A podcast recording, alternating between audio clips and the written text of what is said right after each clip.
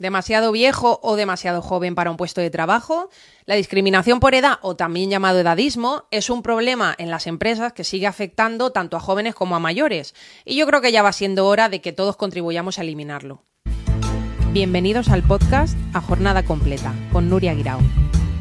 A ver, ¿por dónde empiezo con este tema? ¿Por los jóvenes que no encuentran un trabajo bien remunerado por no tener experiencia?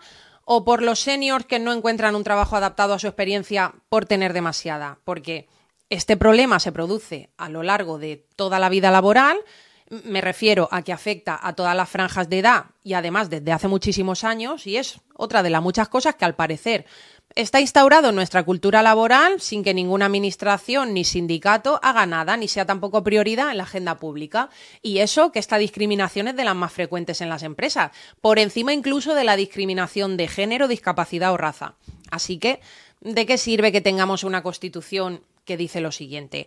Los españoles somos iguales ante la ley sin que pueda prevalecer discriminación alguna por razón de nacimiento, raza, sexo, religión, opinión o cualquier otra condición o circunstancia personal o social.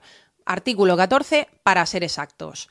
Hay jóvenes de veintipico años que la sufren porque tienen dificultades para entrar al mercado laboral por falta de experiencia. Y si lo hacen suele ser con salarios y con condiciones precarias. Y luego también hay personas con 40 años o más que se lo ven muy crudo para continuar en sus puestos de trabajo o incluso para encontrar uno nuevo en caso de ser despedidos.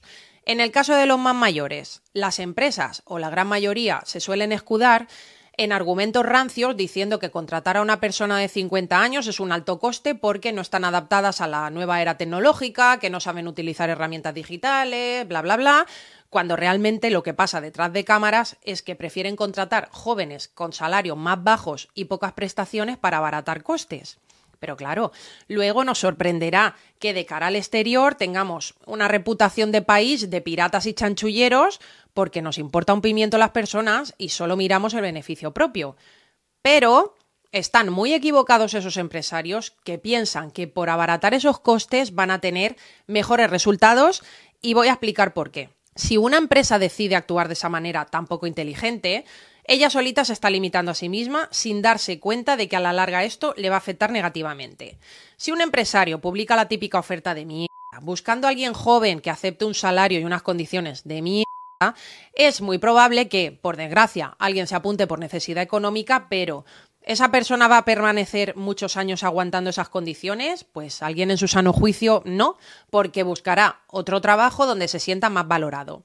Y ese empresario tendrá que estar contratando de nuevo, enseñando de nuevo, una y otra vez y otra vez, y tú sabes el coste que eso supone tener que estar enseñando todo el tiempo, a la larga sale más caro que haber contratado a alguien con más experiencia y talento, porque además si las condiciones son buenas, permanecerá en la empresa hasta que se jubile. Y en el caso de los más jóvenes, es posible que no tengan tanta experiencia, pero muchos tienen mucha más formación, idiomas y sobre todo mucha más iniciativa que algunos dinosaurios que lo único que saben hacer es lamer el culo al jefe para seguir asegurándose su puesto y esos son los que no aportan ningún valor a la empresa y sale caro tenerlos en nómina. En fin, que terminando con esto, me parece una locura que uno de los motivos de descarte en un currículum sea la fecha de nacimiento. Y la locura no es un buen aliado para gestionar de forma inteligente un negocio.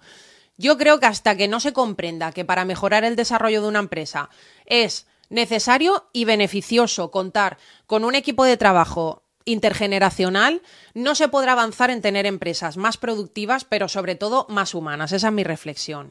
En fin, intenso también este episodio, ¿eh?